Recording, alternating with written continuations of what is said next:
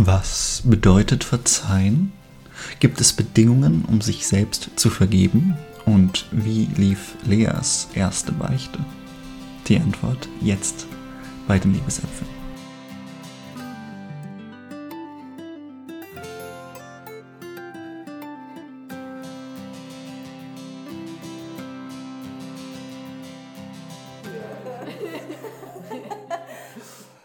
Herzlich willkommen zu den Liebesäpfeln, Folge Nummer 16. Heute zum Thema Vergebung mit zwei wunderbaren Menschen an meiner Seite. Wie immer ist Lea bei mir, unsere Sex-Positive-Aktivistin, Kultur- und Sozialanthropologin. Und Lara ist heute auch da. Sie ist reformierte Theologin aus dem französischsprachigen Teil der Schweiz.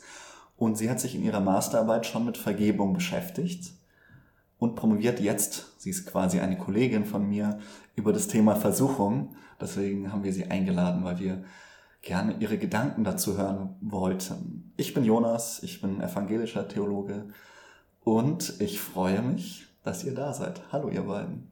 Hallo. Hallo. Wie immer starten wir mit der sehr intuitiven Frage, was fällt euch spontan ein, wenn ihr das Wort Vergebung hört? Und ich würde bei Lara anfangen, weil sie heute zu Gast ist. Ja, vielen Dank. Bei mir ist es irgendwie leider so, dass ich schon so viel über Vergebung gedacht habe, dass es nicht mehr so spontan ist, was ich darüber denke. Aber ich würde sagen, eine Sache, die mir sehr wichtig ist, auch in Bezug zum, zum sozusagen praktischen Leben, ist, dass Vergebung eigentlich, was ist das, gar nicht so leicht ist mhm. zu machen, zu praktizieren, zu vollziehen. Mhm. Genau. Mhm. Ja. Jetzt bin ich an der Reihe wahrscheinlich. was fällt mir als erstes zur Vergebung ein? Eigentlich ähm, etwas, das, was ich mir mehr in mein Leben, äh, in mein Leben wünschen würde, fällt mir ein, so äh, oder grundsätzlich im, in der Welt wünschen würde, Vergebung. Und das ist auch mit einem Gefühl von Erleichterung für mich verbunden, mhm. aber auch Schmerz spannenderweise, also sehr ambivalent der mhm. Begriff irgendwie. Und mir fällt da Zeit, äh, der Begriff, also mhm. Zeit äh, fällt mir dazu auch noch ein, weil ich glaube, man kann nicht einfach auf eins, zwei mhm. äh, irgendjemanden vergeben, wenn man verletzt worden ist, oder? Genau. Ja. Also eher komplex, das Ganze. Genau. Mhm.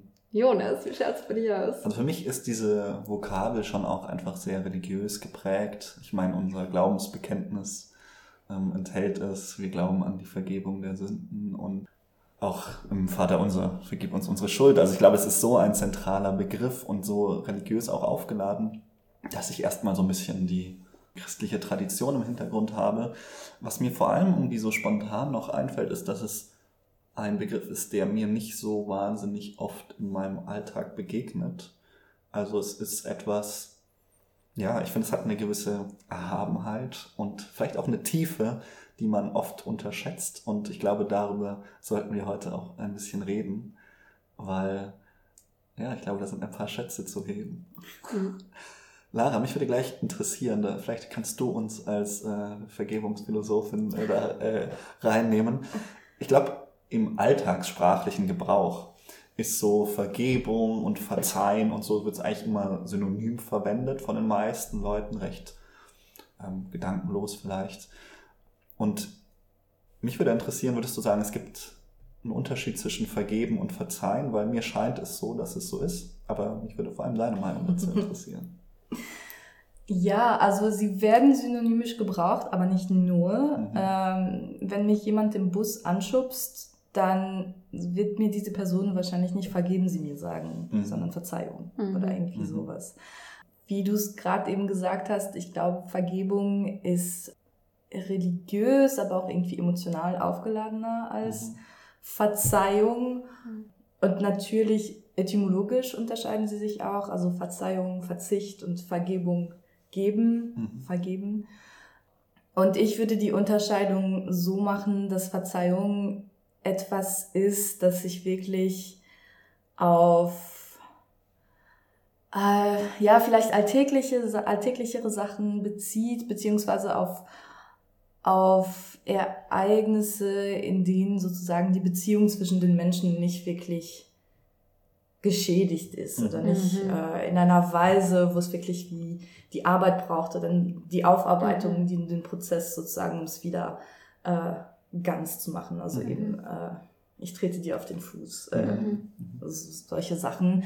Und Vergebung würde ich dann ähm, auch etymologisch kann man das so erklären, natürlich wegen dieser religiösen Aufladung, mhm. ähm, würde ich dann benutzen, wenn es halt wirklich um, um die Wurst geht sozusagen. Mhm. Also aber auch wirklich um dann, dann tiefgreifendere Verletzungen äh, zwischen den Menschen. Mhm. Mir fällt dazu ein, jetzt wo du das so, so unterscheidest so und das Verzeihen mehr auf das Alltägliche bezogen ist, eben auf den Fuß treten und so. Und beim anderen geht es um die Wurst, wie du sagst. Ähm, Geht es damit auch also um Grenzen eigentlich so, also um Grenzüberschreitungen und je nachdem, welche Art von Grenzen das jetzt, äh, jetzt überschritten worden sind, geht es mehr um Verzeihen und, oder mehr um Vergebung? Ja, ich glaube, ich würde dem zustimmen. Äh, ich überlege jetzt, was für Grenzüberschreitungsbeispiele ich nennen könnte. Und ich denke mir, einerseits hängt es auch ein bisschen davon ab, was für wen mhm. als Grenzüberschreitung gilt. Aber dann natürlich gibt es Grenzen, die von der ganzen Gesellschaft mhm. als, äh, ich sage jetzt mal ganz plump und schräg, äh, moralisch falsch mhm. angesehen werden. Also äh, Mord, äh, Vergewaltigung, mhm. äh, jegliche Art von Gewalt und ja. solche Sachen. Ja, wa wahrscheinlich stimmt es meistens überein, was für eine Person und wie die Gesellschaft mhm. irgendwie als, als verwirflich gilt. Aber ich würde auf jeden Fall sagen, Vergebung, Vergebung ist sozusagen eigentlich eine Reaktionsmöglichkeit auf eine Störung in einer Beziehung. Mhm, mh. Ist nicht die einzige, aber eine. Was wären andere Möglichkeiten? Äh, Rache. Aha. Oder in meiner Meinung auch Versöhnung. ähm, Aha. Ich unterscheide nämlich beide Begriffe so, dass Versöhnung sozusagen eine Bemühung ist, zum Zustand vor der Störung äh, zurückzukehren. Also sozusagen mhm. die Beziehung kehrt zum Alten wieder zurück. Mhm. Und bei der Vergebung tritt etwas hervor, was wirklich die Beziehung verändert. Also es gibt dann wirklich was Neues in der Beziehung, beziehungsweise die Beziehung verändert sich wirklich, also mhm. transformiert mhm. sich wirklich und kehrt eben nicht zum Alten zurück, sondern mhm. Da gibt es wirklich eine Transformation. Mhm. Das ist für mich, wo sich beide Begriffe unterscheiden. Mhm. Und vielleicht ist es halt deshalb so schwierig, wirklich zu vergeben, weil dieses mhm. Neue also meine ich zumindest, ist halt dann auch oft mit Arbeit ja. verbunden. Und Voll. das ist halt nicht immer so leicht. Arbeit und auch so ein bisschen die Angst vor Veränderung so und in, wohin sich die Beziehung äh, verändert nach der Störung eben. Mhm. Genau.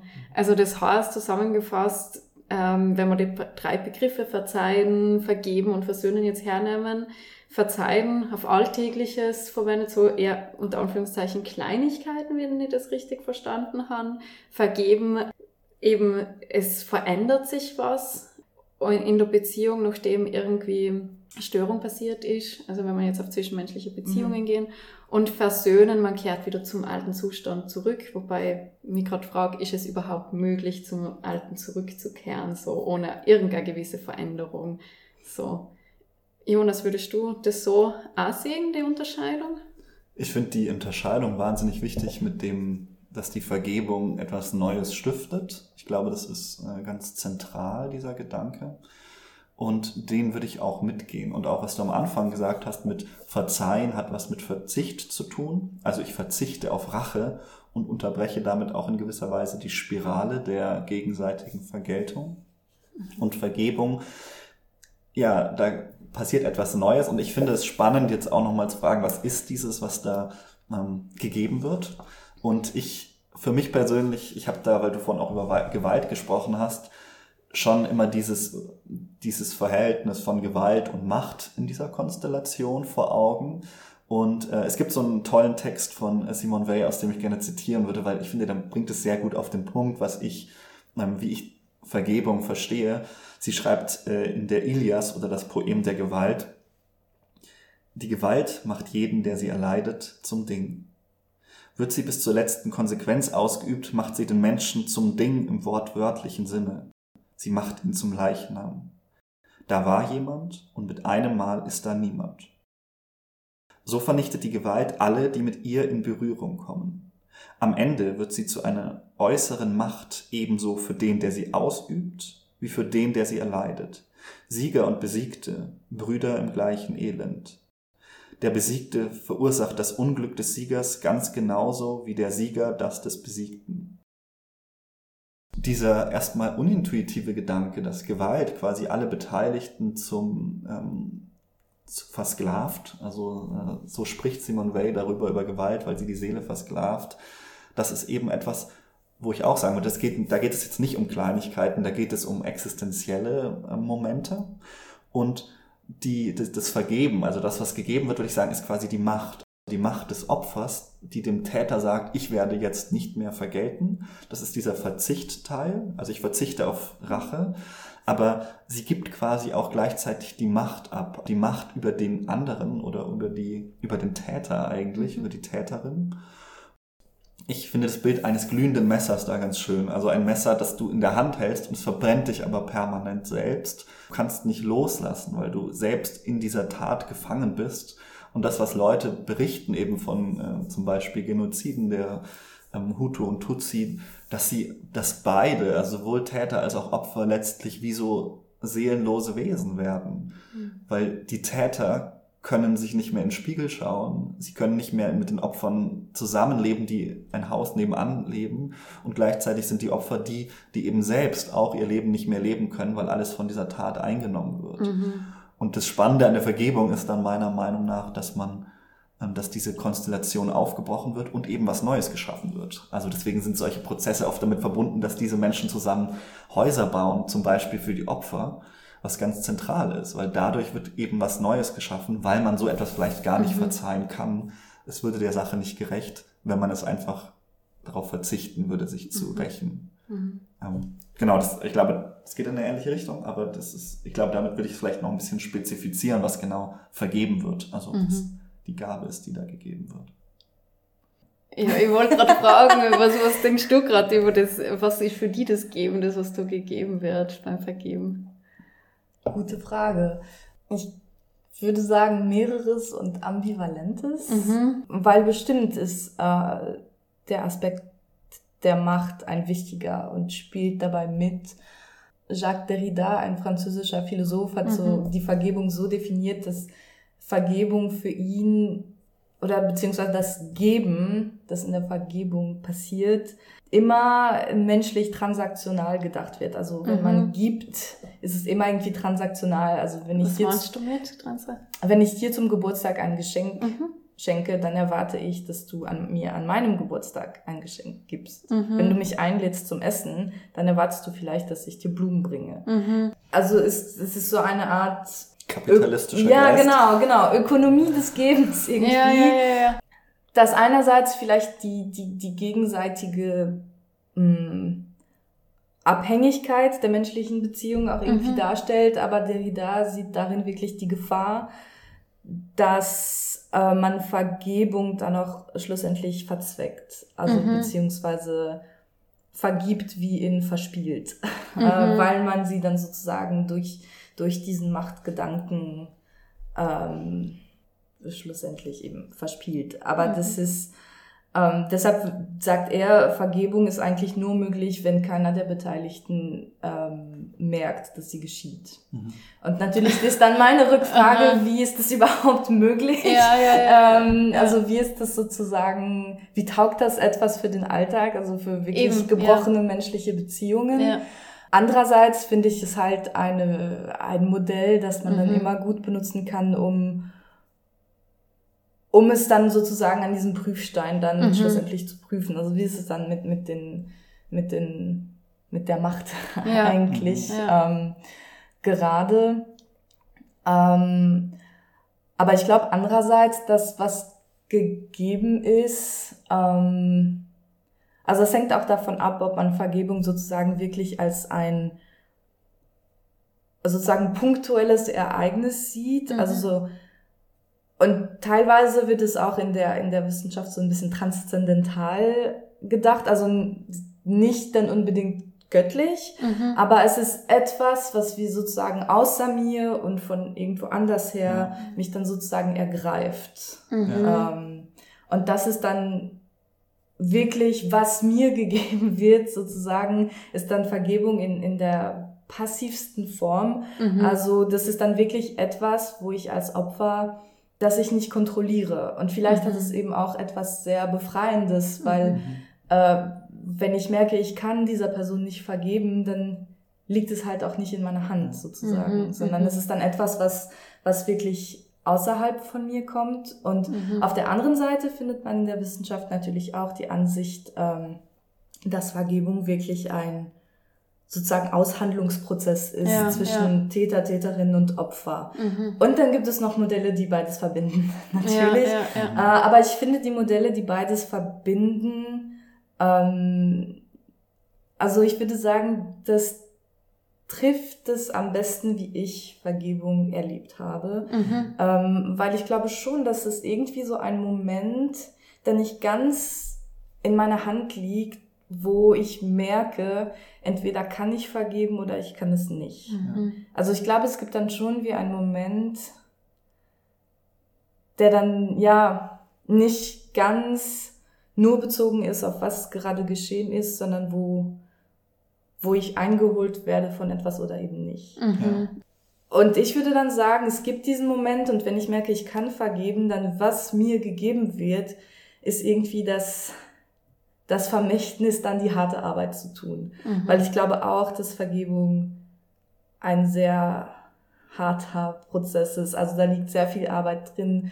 Ähm, Arbeit natürlich äh, mit dem Täter, mit der Täterin, aber auch mit mir selbst mhm. Ähm, und mit der Tat, mit dem, was geschehen ist und sozusagen mit ihrer mhm. Inklusion in meiner Lebensgeschichte. Mhm, mhm. ich glaube, das, ich finde es total interessant, weil das ist mir auch, während du geredet hast, total, fand ich sehr einleuchtend. Ich würde sagen, das hat immer auch so eine gewisse religiöse Komponente drin, dieses Vergebung. Und vielleicht kommt, also das ist ja nicht von ungefähr, dass es irgendwo ein tief religiöse Gedanke ist, dass Menschen gemerkt haben, schon über Jahrtausende hinweg, dass es sich manche Sachen nicht aushandeln lassen, mhm. dass es manche, manchen Konflikten Momente gibt, wo wir eben an unsere Grenzen kommen und religiös in dem Sinn, dass wir sagen, die Vergebung, das Geben kommt vielleicht daher, dass uns von oben, wenn man jetzt äh, das, äh, religiös so benennen möchte, etwas gegeben wird, dieses Geschenk auch vergeben zu können. Und äh, ich, ich fand es total einleuchtend, weil ich eben ein Beispiel in einem Film gesehen habe von, einer, von einem Versöhnungsprozess, von ähm, eben genau diesem Konflikt, wo der Täter zur Tochter des Opfers kam und sie bekniet hat und geweint hat und gesagt hat, ich kann nicht mehr schlafen, ich bin, ich kann nicht mehr leben, weil ich deinem Vater das angetan habe. Bitte vergib mir und wir glauben doch an denselben Gott und kannst du das nicht tun? Und sie hat halt gesagt, nein, das geht nicht. Ich kann mhm. dir nicht vergeben. Es ist ich muss dir das vorenthalten. Es geht mhm. einfach nicht. Und du, das, das steht dir nicht zu, das mich zu, äh, zu betteln, sondern es ist etwas, das kann ich nicht geben. Und zwei Wochen später hat sie dann sich entschlossen, mit ihm zusammen an diesem Hausbauprojekt äh, zu arbeiten. Mhm. Sie hat nie mehr darüber geredet, warum sie das gemacht hat. Und das ist genau dieses, dieses Moment der Vergebung, vielleicht, wo ich sagen würde, das war dann vielleicht auch nicht irgendwie eine Aushandlung zwischen denen und dann hat man sich geeinigt mit mhm. irgendwelchen Konzepten, sondern es ist eben dieses Unverfügbare in, dem, in der Vergebung, die man wahrscheinlich auch nicht ganz rauskürzen kann mit aller wissenschaftlichen, ähm, hm. mit allen wissenschaftlichen Willen, das gerne zu machen. Ja.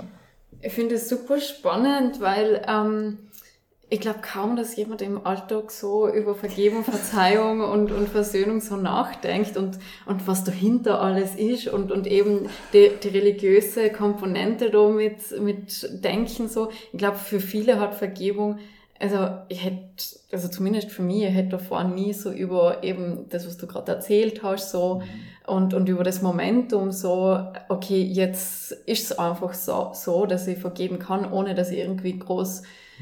Dran gearbeitet habe, sondern mhm. eigentlich eher gesagt habe, ich kann ja gerade einfach nicht vergeben, geht einfach nicht und plötzlich ist es da.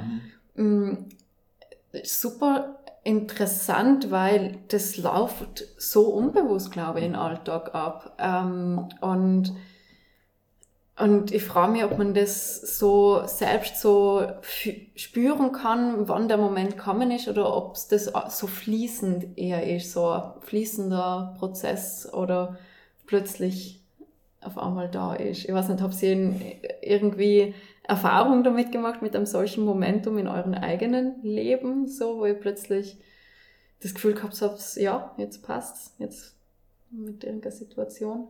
Ja, ähm, also eben die, eine sehr einprägsame Erfahrung, die ich gemacht habe und die mich eben motiviert hat, meine mhm. Masterarbeit mhm. darüber zu schreiben, äh, war, dass mein äh, damaliger Partner mich betrogen hat. Mhm. Und ich habe immer gedacht, wenn mir das jemand antut, dann würde ich dieser Person nie vergeben, mhm. weil Vertrauen für mich etwas mhm. sehr Wichtiges ist. Und ich habe immer gedacht, das ist dann einfach sofort Schluss. Und ich habe dann eben in der Diskussion, wo er es, wo er es mir gesagt hat, habe ich dann gemerkt, ähm, ha, irgendwie, ich glaube, wenn ich es wollte, hätte ich es in mir drin, äh, diesen, diesen Prozess anzustoßen sozusagen. Und es ist irgendwie schwierig, darüber zu reden, weil in diesem Moment, das war natürlich einerseits sehr überraschend für mich, weil ich immer gedacht habe, dann ist es sofort Schluss und das ist etwas, mhm. das liegt wirklich jeglich der Grenzen meiner Vergebung. Mhm. Und plötzlich habe ich irgendwie gemerkt, na, äh, wenn, wenn ich es wollen würde, mhm. dann dann könnte ich das sozusagen auf mir nehmen und ähm, etwas eben etwas daraus machen, also sozusagen zum Neuen hin steuern. Mhm. Ähm, und das war eben wirklich ein Moment, wo ich den, wo ich wirklich den Eindruck hatte, es kommt nicht, es ist nicht nur meine Entscheidung, sondern ich, ich finde etwas vor, mhm. sozusagen. Äh, aber dann war es natürlich noch äh, viel Fleiß mhm. und viel Arbeit und viel Gespräch miteinander. Und ich glaube, deshalb ist es mir wichtig, irgendwie beide Ebenen zu haben, weil, weil einerseits so dieser Ereignismoment auch irgendwie die Opfer vor, also schützt. Mhm. Ich glaube, als, als religiöse Person ist es auch wichtig zu sehen, dass Vergebung in der christlichen Kirche halt auch oft sozusagen als Druckmittel benutzt mhm, worden ist. Also mhm. man muss vergeben. Ja, ja. Und natürlich gibt es Bibelstellen, die da halt auch sehr klar sind, dass man wirklich, genau, siebenmal 70 Mal und man muss vergeben und es ist das Schönste überhaupt und das ist so, ja, die göttliche Mission, die wir haben so auf der Welt. Ähm, Aber eben, so Stichwort Macht, da muss man auch sehen, was für ein Gewaltpotenzial da darin Total. liegt. Und ähm, was mich daran anspricht, dass man immerhin diesen, diesen Moment, diesen unverfügbaren Moment hat, ist, dass man dann auch sagen kann, ja, okay, wenn du es nicht kannst, dann ist es sozusagen nicht nur deine Schuld. Also Stichwort, man kann dich da nicht überreden oder ja. überzeugen oder so, weil ich glaube wirklich, und das, das macht Vergebung vielleicht auch schwierig, aber für mich muss man wirklich die Freiheit den Opfern lassen, ob sie vergeben oder nicht. Das ist etwas, was für mich sehr, wirklich, sehr wichtig ist in dieser Diskussion. Voll. Es ist auch, also, wenn man jemandem sagt, hey, du musst nur dem Menschen vergeben, dann ist alles gut und so, total übergriffig. Also, übergriffig und ich finde auch, wie du sagst, das hat was mit, äh, sich selber schützen zu tun, äh, die eigene Integrität auch und, äh, also, ähm, ich denke, es geht auch sehr stark um, um Grenzen sozusagen, die eigenen Grenzen zu wahren. Also und auch, wenn man sagt, na, ich kann jetzt nicht vergeben, dass man sagt, okay, passt, ist durch eine Grenze von mir und das ist auch total in Ordnung. Und ähm, voll, da bin ich total bei dir. Ja, mhm. genau. Was sind denn deine Erfahrungen mit Vergebung? meine Erfahrungen mit Vergebung, ja, ich bin, ich merke gerade, ihr habt es mir total irgendwie aus meinem Vergebungskonzept gebracht mit euren Definitionen. Ja, wer setzt sich auch mit zwei Theologinnen an Tisch? So, wo ich mir denke, okay, ähm, nein, ich bin ähm, gerade mal, also ich denke gerade auch eine, in einer Situation, wo mich einer von meiner Ex-Partner ähm, betrogen hat, so und ähm, wo ich gemerkt habe für mich, äh, wo ich nochmal also die Unterscheidung gemacht habe von, und jetzt weiß ich gerade gar nicht, ob ich den Begriff verzeihen oder vergeben verwenden soll oder möchte. ähm, äh, für mich selbst irgendwie vergeben und zu der zwischenmenschlichen Beziehung irgendwie verzeihen, so. Mhm. Ähm, und zwar, äh, habe ich vor allem, also die Handlung, die was er gemacht hat, hat finde ich an sich immer noch scheiße. Also mhm. ähm, deswegen ich unterscheide so ein bisschen von, ähm, ich verurteile nicht den Mensch selber, sein innerstes Wesen, sondern die Handlung, die er macht, äh, mhm. bewerte und mhm. verurteile ich so. Love the sinner, hate the sin. genau. ja, ähm, aber eben, und sozusagen, also ihn als Menschen habe ich verziehen, jetzt, aber jetzt nicht die Handlung, was er gemacht hat, äh, ist für mich einfach ein No-Go gewesen, wo für mich einfach eine Grenze war. Ähm, wo ich aber sehr viel Mitgefühl für ihn habe, weil ich einfach seine Geschichte kenne und mit welchen Struggles er in seinem Leben zu tun hat, was jetzt keine Rechtfertigung ist, dass er es getan hat, so. Ähm, und aber ich, ich habe da sehr viel Mitgefühl, sagen wir so. Mhm. Und ähm, ich würde sagen, also das heißt, ähm, ich weiß gar nicht, ob es dann vergeben oder verzeihen ist. Du darfst sie heute auch einfach nochmal ja, ja. Aber jedenfalls für mich selber, zu mir selber, ich habe gemerkt, ich muss mir selber auch irgendwie vergeben oder müssen oder ich wollte mir selber vergeben in dem Moment, dass ich mh, mm, äh, also weil ich mir selber Vorwürfe gemacht habe, warum habe ich das nicht gemerkt, so, mhm. ähm, warum, äh, oder genau solche Gedanken sind dann hochkommen und mir selber zu vergeben, hey, ist okay, du hast es nicht besser wissen können, äh, um dann die Beziehung mit mir selber sozusagen transformieren, so. Und mhm. da finde ich den Begriff, glaube ich, nach eurer Definition für mich stimmig, so mir selber zu vergeben, um die Beziehung zu mir selber ähm, weiterzubringen, zu verändern und näher zu mir selber zu kommen. Mhm. So, also das ist jetzt so für mich jetzt die. Mhm. Ja, Lara, ich weiß, du hast deine Probleme mit der Selbstvergebung. Habe ich recht? Ja, ähm, wobei es ist halt wieder, da zeigt sich wieder irgendwie die ganze Ambivalenz des Begriffs. Aber ich, für mich äh, wie ich Versuchung definiere, ist halt so einerseits eben dieser äh, unverfügbare Moment, aber andererseits äh, eben auch dieser Arbeitsprozess zwischen Opfer und Täterin. Mhm.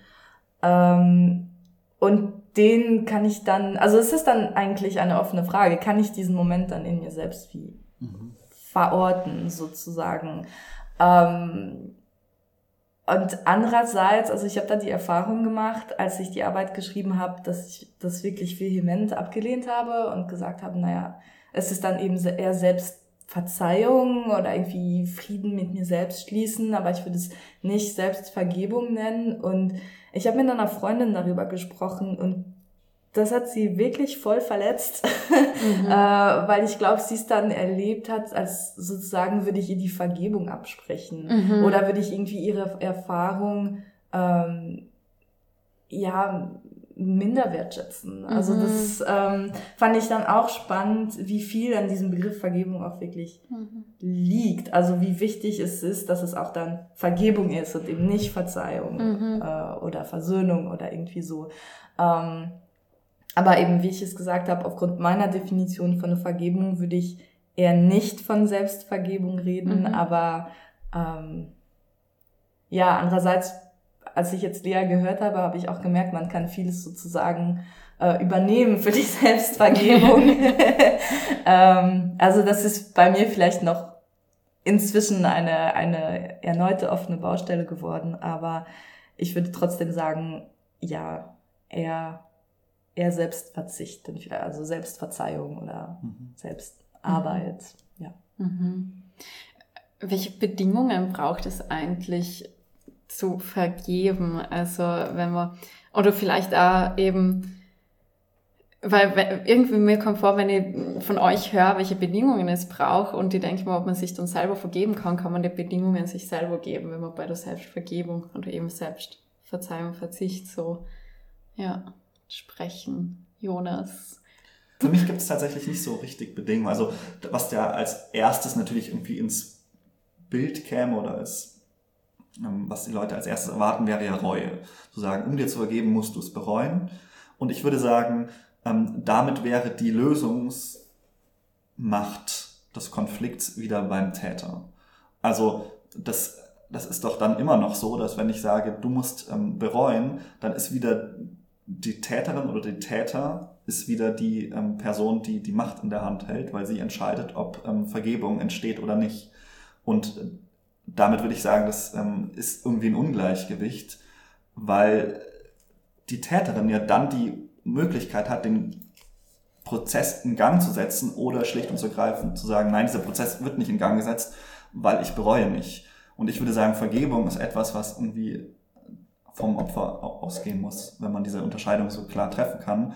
Es ist nichts, was irgendwie, wo der Täter noch die Macht haben sollte zu entscheiden, wir können diesen Prozess nicht angehen, weil ich bereue es nicht.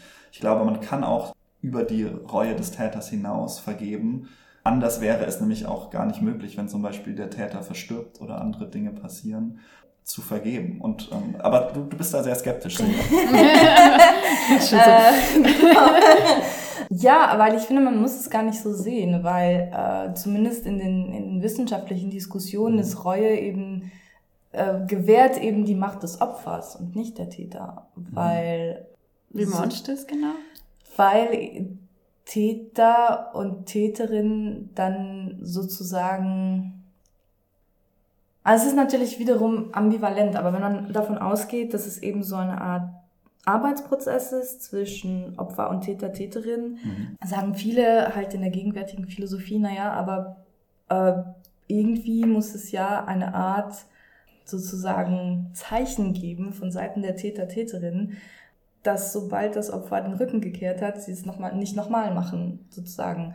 Weil es auch, also die Beziehung Täterin, Opfer, sich auch innerhalb des, ähm, der Gesamtgesellschaft befindet. Wir haben jetzt sehr viel gezoomt auf eben diese eine Beziehung, aber mhm. es gibt dann auch sozusagen gesellschaftlich ausgehandelte ja, Bedingungen, Fragezeichen, oder mhm. eben Prozesse, Aspekte, die halt mitspielen. Und bei der Reue ist es halt eher auch glaube ich, eine Frage, nützt es dem Opfer eben seine, seine, ihre Grenzen zu schützen oder eben nicht? Und ich glaube, es kann es sein. Genau, das, ich würde ähm, auch sagen, dass es kann, aber das, ich finde, es darf nicht Voraussetzung sein, weil dann ist, die, ist der Täter oder die Täterin wieder in der Machtposition. Weil ich, ich glaube natürlich, Reue setzt es ganz oft in Gang, diesen Prozess. Aber wenn eben das Opfer nicht vergeben könnte, bevor nicht der Täter Reue zeigt, dann ist das Opfer ja weiterhin in der Gewalt des Täters, weil sie immer, weil es immer darauf warten müsste, bis der Täter irgendwann einsieht, was er falsch gemacht hat. Und ich würde sagen, das Opfer kann auch selbst aus natürlich verschiedenen Prozessen heraus und aus einer unverfügbaren Kraft sagen, ich vergebe dir und selbst obwohl du es nicht einsiehst und obwohl du es nicht bereust und obwohl du der gleiche Mensch bist, der du vielleicht davor warst, kann ich für mich auch vor allem dieses Kapitel abschließen und ich gebe eben, da sind wir bei der Vergebung, ich gebe jetzt die Macht ab, ich verzichte und... Ähm, eben, ich verzichte und ja. nicht ich vergebe. Aber Weil ich, bei mir ist dann die mhm. Schwierigkeit, dass nicht nur die Einzelperson, sondern wirklich die Beziehung in eine neue Richtung geht. Weil mhm. dann würde ich sagen, bricht die Beziehung ab, mhm. sozusagen. Mhm. Wenn es, wenn beide sich nicht sozusagen, das ist jetzt ein sehr schlechtes Wort dafür, aber einigen können, mhm. äh,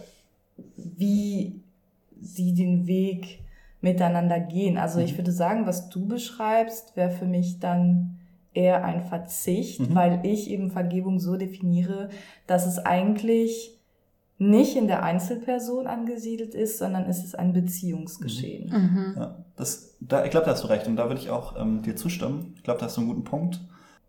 Ja, sehe ich auch so. Aber da können wir gleich zum nächsten Punkt nämlich übergehen ich gebe dir recht, wahrscheinlich ist es, wo ich sagen würde, Reue braucht zumindest nicht zum Verzeihen. Du hast wahrscheinlich recht, zum Vergeben schon. Und da sind wir schon bei der nächsten Frage, weil du gerade die Gesellschaft schon angesprochen hast. Ist es nicht auch so, dass die, dass wir vielleicht anfangen sollten, das auf gesellschaftlicher Ebene zu sortieren, weil ähm, eine neue Beziehung zu schaffen, ist eben, wäre die Voraussetzung für Vergebung. Jetzt haben wir in der Gesellschaft oft Prozesse, wo man sagt, irgendjemand tut etwas, was dem der Öffentlichkeit missfällt, beziehungsweise es kann ja auch eine Straftat sein, die dann aber abgeleistet wird, vor der Gesellschaft eigentlich damit vergolten ist. Und trotzdem gibt es diesen Impetus zu sagen, ja, aber der muss jetzt um Vergebung bitten oder wir müssen ihn jetzt vergeben als Gesellschaft. Und das ist ja, das finde ich eine interessante Frage, weil ich glaube, da spielt es ja mit rein zu fragen, wer darf eigentlich verzeihen und vergeben? Was sagst genau. du dazu? Genau. Also das verkompliziert, wie man so schön sagt, äh, natürlich noch das Ganze, aber das stimmt schon. Also in den neueren und äh, moderneren Entwürfen ähm, sozusagen die letzten Schritte der Vergebung sind dann schlussendlich betreffen die Gesellschaft und betreffen dann die Rückkehr des Täters, der Täterin in die Gesellschaft. Das ist dann sozusagen mhm. wie noch der letzte Schritt vom, von sozusagen der Bewältigung der Störung, die passiert ist. Mhm. Und da äh, klingeln eben die Derridaschen Alarmsglocken sofort, weil eben da sehr viel Machtmissbrauchspotenzial mhm. drin liegt. Mhm. Äh, weil schlussendlich, glaube ich, die Menschen, die wirklich die Oberhand haben sollen und müssen und dürfen, äh, obwohl es dann halt auch nicht ähm, ihnen wieder Gewalt antun muss, äh, aber das sind die Opfer. Aber dann natürlich für Täter und Täterinnen, damit sie wirklich wieder neu leben können und nicht mhm. sozusagen in diese Tat verfangen bleiben, dann muss ja etwas auch auf gesellschaftlicher Ebene passieren.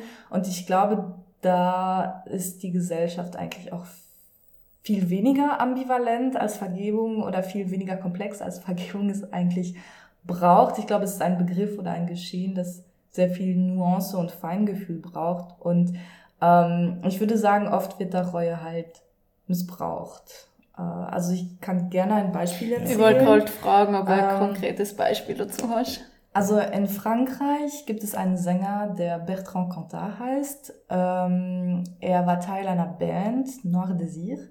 Und er hat, äh, ich weiß jetzt nicht mehr ganz genau, vor 15 Jahren oder so, 20, ähm, seine damalige Freundin äh, getötet. Also es war keine ähm, es war Totschlag. Ne? Genau, es war Totschlag und nicht mhm. Mord. Ähm, aber er hat es getan, er ist verurteilt worden und er war jetzt äh, zig Jahre im Gefängnis und ist vor einigen Jahren rausgekommen und singt wieder. Mhm. Also er hat wieder eine Karriere als Sänger und so. Mhm. Ähm, er redet nie über das, was geschehen ist mhm. und er hat sich nie in der Öffentlichkeit dafür entschuldigt. Und seine Persönlichkeit wird natürlich, wie man erwarten könnte, sehr ähm, ambivalent gesehen. Mhm, mhm, also insbesondere von, von feministischen Kreisen, weil es natürlich noch das ganze Thema mhm. Gewalt an Frauen irgendwie aufnimmt, mhm. wird sozusagen mehr erwartet. Also mhm. wird wirklich eben dieses, ähm, wie wir davor gesagt haben, dieses Zeichen der der Umkehr, könnte man religiös sagen. Also diese, mhm. dieses Zeichen der Reue, dass, mhm. dass er sozusagen in gewisser Weise ein anderer Mensch ist als der, der das getan mhm. ist. Mhm. Ähm, aber er tut es nicht. Also, und in gewisser Weise, also ich glaube, sein Anwalt sagt, naja, er hat was getan, was sowohl persönlich wie gesellschaftlich sozusagen verwerflich ist. Mhm. Aber er ist dafür bestraft worden und er hat es abgesessen und sollte es damit eigentlich nicht gut sein. Mhm. Und ich glaube, an diesem Beispiel kann man sehr gut sehen, ähm, wie man Sachen dann doch wie intellektuell sehr durchdenken kann, aber mhm. halt dann doch irgendwie so das Bedürfnis hat, dass mehr geschieht und mehr mhm. passiert. Und äh, das wirft natürlich auch die Frage auf, eben, was ist wirklich die Rolle der Gesellschaft? Mhm. Äh, also welche Öffentlichkeit ist wirklich mhm. jeder Mann, jede Frau, wie wir jetzt, jetzt darüber diskutieren und, und unsere Meinungen dazu einfach äußern können? Oder ist es äh, das, äh, das Rechtsverfahren, die Justiz oder äh, eben die Medien lieben es natürlich und mhm. irgendwie thematisieren es immer. Ähm, aber ja, grundsätzlich, was passiert und muss die Gesellschaft überhaupt mhm. diesem Mann vergeben? Vielleicht geht's in dem Moment ja nicht nur um den einzelnen Fall, sondern eigentlich um ein strukturelles Problem äh, oder eben um Prävention, dass sowas äh, überhaupt nicht passiert. Und für mich kommt da auf so, ja, ich will auch, dass du mehr, also das ist nicht genug gefühlsmäßig, aber nicht, weil er mehr bestraft werden sollte in dem Moment, sondern weil einfach in gewissen Strukturen sich was verändern sollte, in unserem gesellschaftlichen System was verändern sollte, ähm, damit sowas vom, also vermieden wird, eigentlich präventiv was mhm. gemacht werden könnte. So. Also eigentlich bin ich mit dir einverstanden. Eigentlich? eigentlich. ähm, das Einzige, was ich dazu sagen werde, ist, dass von einer Perspektive der Vergebung, also es geht dann einfach nicht mehr um die Frage Vergebung oder ja. Nicht-Vergebung, mhm. sondern dieser Aspekt oder diese Diskussion wird dann für etwas anderes, ich sag jetzt, ist jetzt mal sehr schruff verzweckt. Mhm. Und ich glaube, da muss man auch ähm, die Ebenen unterscheiden. Äh, also worum geht es hier eigentlich? Geht es wirklich mhm. um die Vergebung oder geht es eben um ähm, Gewalt, die Männern Frauen äh, zufügen, was natürlich wirklich mhm. also sehr schlimm ist und so, aber so diese ganzen Nuancen irgendwie aufrechterhalten zu können und gleichzeitig zu denken, ist halt ja. sehr schwierig. Ja, ja, ja, ja. Ich, ich glaube, warum wir das ja auch so dann Wert drauf legen, ist ja schon auch zu sagen, wenn man diese Begriffe einfach völlig wahllos verwendet, es läuft man eben Gefahr, dass diese Tiefe, die in Vergebung steckt, ich glaube, das haben wir ausgiebig ausgearbeitet, ähm, dass es eben, wie du sagst, vielleicht in den Hintergrund tritt, weil man sagt, es geht dann nur noch quasi um politische Prozesse, die Menschen dahinter werden vergessen und mhm. äh, die Opfer und eben halt auch die Frage zu sagen, wer ist eigentlich, wer sind die Geschädigten? Also bin ich denn geschädigt als Gesellschaft, als jemand, der vor seinem Computer hockt und äh, mir diese Biografie durchliest und kann, habe ich quasi damit überhaupt äh, ja die die Rolle zu sagen, an mir ist es jetzt, ich entscheide jetzt, ich bin jetzt erneut Richter und da würde ich sagen, das ist es hört sich jetzt schlimmer an, als es ist, aber ich meine, wir haben dafür einfach ein Rechtssystem und wir haben die Idee, dass auch Täter ihre Menschenwürde immer behalten. Und deswegen bin ich dabei, der man muss, glaube ich, da schon unterscheiden, zu sagen, was sind quasi Prozesse, die zwischen Menschen ablaufen und an welchen Stellen ist es wichtig, eben in diese gesellschaftliche Ebene zu äh, überzutreten. Da, da würde ich schon auch die Unterscheidung irgendwie treffen und sagen, da muss man vielleicht vorsichtig sein. Aber das alles jetzt runterzubrechen mhm. auf äh, eine praktische Ebene. So, wie schaut praktisch für euch Vergebung aus? Ich fange mal an, dann dürft ihr beide ähm, ja. äh, korrigieren und verbessern. Ähm, ich glaube, ich würde nochmal unterscheiden zwischen zwei Ebenen. Das eine ist so dieses gesellschaftliche, mhm. oder was wir vorhin besprochen haben mit Genoziden zum Beispiel, sind da ja oft so ein Beispiel Verbrechen gegen die Menschlichkeit.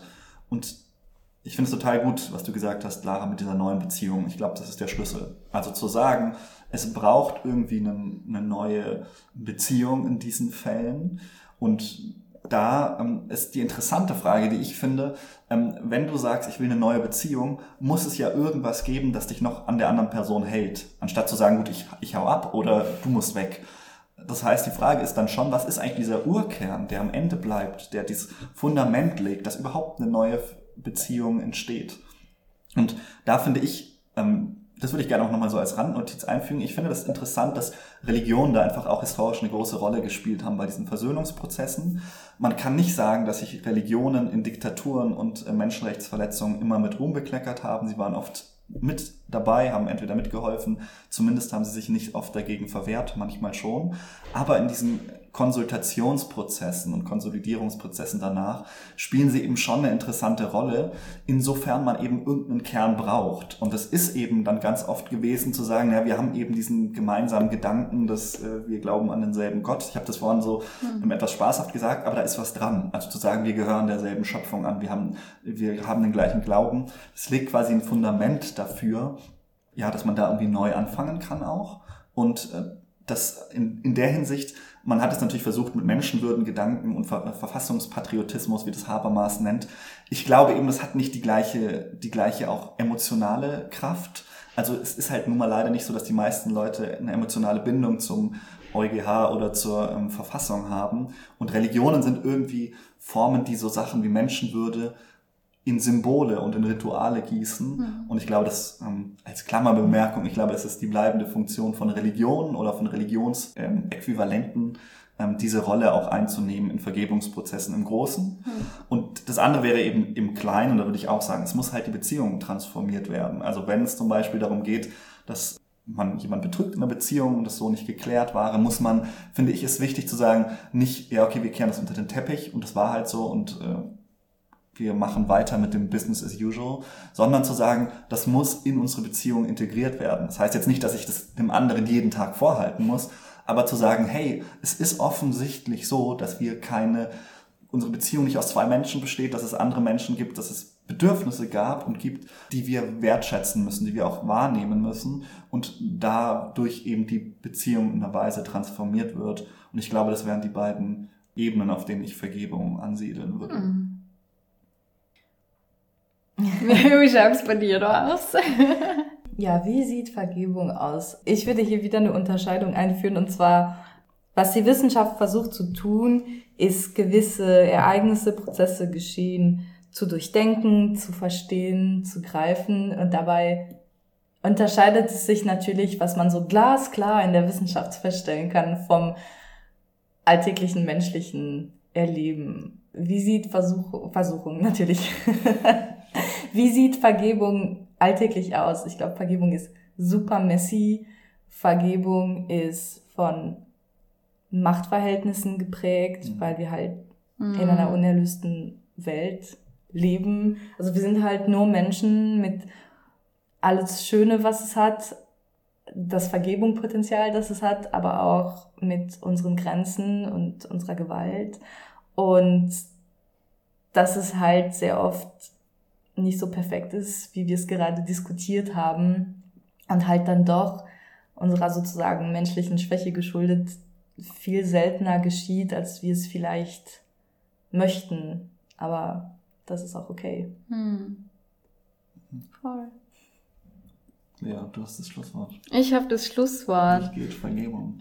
Ähm, naja, früher habe ich gemeint, also ähm, vor meiner Firmung musste ich ja beichten gehen so und äh, habe mir alles super aufgeschrieben, für was ich mich irgendwie schuldig fühle und, und äh, in der Hoffnung, dass äh, der Pfarrer, der da drin im Beichtstuhl ist, mir da vergeben kann für die Sachen. Mhm. Und ganz lustig, ich habe damals mit 14 schon Pornos konsumiert und habe mich da voll schuldig gefühlt für das und habe dann auch im Beichtstuhl gesagt so, ich habe zwar nicht Bahnhof gesagt, weil mir das dann doch zu, zu explizit war und ich mich dafür zu viel geschämt habe, äh, habe ich gesagt, dass ich Erwachsenenfilme angeschaut habe. und habe mich dann noch, aber nachdem ich keine Ahnung, wie viel Vater unser und, und ähm, Dings da. Nicht mal Rosenkränze, es war ein Vater unser und, ähm, und wie heißt das andere? Ave Maria. Ich, ich glaube, bei uns war es ja. Heilige Maria oder ja, genau. das, das halt, genau, weiß gerade nicht, wie es heißt.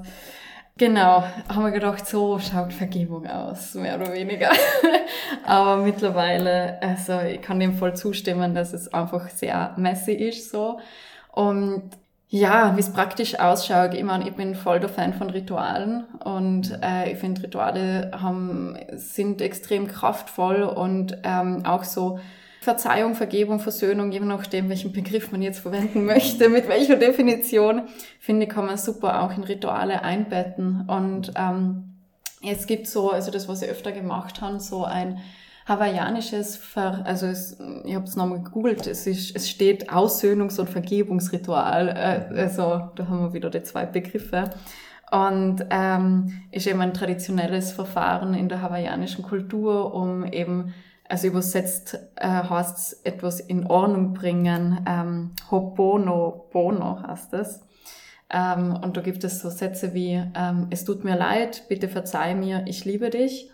Und das mache ich sehr oft für mich selber, wenn ich ähm, mir selber Vorwürfe mache oder, ähm, oder auch in der Beziehung mit jemand anderen ich nicht die Möglichkeit habe, in ein Gespräch, in einen Dialog zu gehen und ich fühle mich aber ungerecht behandelt oder habe die Erwartung, dass die Person Reue zeigt, so, mhm. dann stelle ich mir das so vor, dass die Person vor mir steht und das zu mir sagt, es tut mir leid, bitte verzeih mir, ich liebe dich und habe das auch bereits schon in gewissen Workshops gemacht und ich finde, das hat extrem viel ähm, Potenzial, zumindest ein besseres Gefühl zu kriegen. Also es ist nie gewesen für mich, okay, jetzt ist es vom Tisch so, mhm.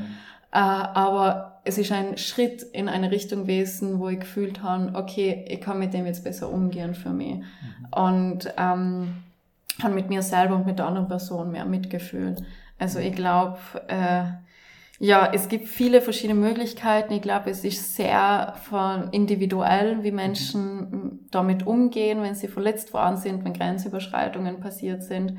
Und ähm, voll. Ich glaube, man könnte da noch ewig lang weiterreden. Und ähm, aber ich denke, wir haben jetzt ja. sehr viel angerissen. Ganz kurze ja. Notizen. Ja. Das Judentum macht das halt wirklich toll und ich bin da sehr finde es sehr schade, dass das im Christentum sich nicht durchgesetzt hat mit Yom Kippur, dem Tag der Versöhnung, mhm. der ja im Zentrum auch irgendwo des Judentums steht. Mhm. Das fehlt auch dem Christentum. Das ist eine mhm. andere Debatte, aber äh, da sind die JüdInnen einiges voraus. Voll, ja. Ja, schön, dass ihr beide da wart und äh, so intensiv und äh, ausgiebig und wie ich schon fand, auch sehr erhellend für mich äh, über dieses Thema mit uns diskutiert habt.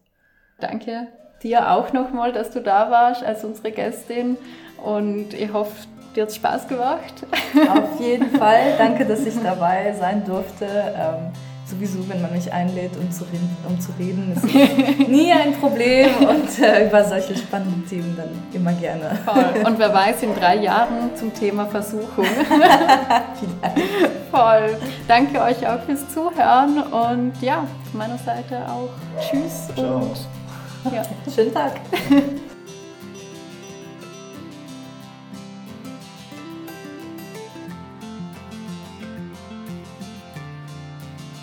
Bevor wir euch entlassen und wirklich verabschieden, haben wir noch eine kleine Ankündigung quasi in eigener Sache. Vielleicht haben es manche von euch schon mitbekommen. Unser Podcast ist jetzt Teil des Yid-Netzwerks. Ähm, das ist ein evangelisches Content-Netzwerk, wo sich verschiedene Content-ProducerInnen zusammengeschlossen haben und zusammen an ganz verschiedenen Sachen arbeiten. Was sie alle verbindet, ist, dass sie irgendwas mit dem Thema Religion oder vielleicht Spiritualität im weiteren Sinne zu tun haben. Und in dieses Netzwerk, da sind wir jetzt äh, eingeladen worden und sind Teil davon und werden ein bisschen journalistisch begleitet.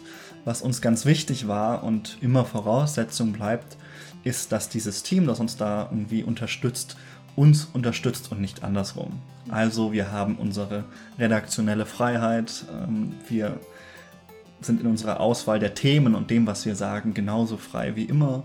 Es geht nur darum, dass wir in diesem Netzwerk ein paar interessante Möglichkeiten gesehen haben. Lea, was sind denn für Ideen, ja. warum wir da angetreten sind?